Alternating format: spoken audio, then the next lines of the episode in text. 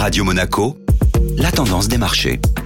Radio Monaco, la tendance des marchés avec Société Générale Private Banking. Bonjour Gabriel Sultan. Bonjour Benjamin. Accalmie sur les marchés européens hier après l'envolée de mardi. La séance d'hier a été plutôt calme. La volatilité baissait sur les actions européennes et l'indice Eurostock 50 restait à peu près stable malgré un secteur du luxe sous pression. Le cours de l'action LVMH plongeait en effet de 6,46% après une annonce décevante sur les ventes réalisées par le groupe au troisième trimestre, entraînant dans son sillage les groupes Kering, Hermès et Richemont. Les taux se détendaient aux US et en Europe. Les rendements obligataires poursuivaient leur repli, la détente étant accentuée par les récents propos jugés accommodants tenus par plusieurs responsables de la Fed aux États-Unis et le ralentissement économique en zone euro. Le rendement du 10 ans US perdait 8,7 points de base et repassait ainsi sous les 4,6% et l'OAT française perdait environ 6,5 points de base à 3,31%. La prudence est de mise pour les investisseurs puisqu'aujourd'hui paraîtront les très attendus chiffres sur l'inflation aux États-Unis et que demain marquera le coup d'envoi de la saison des résultats outre-Atlantique.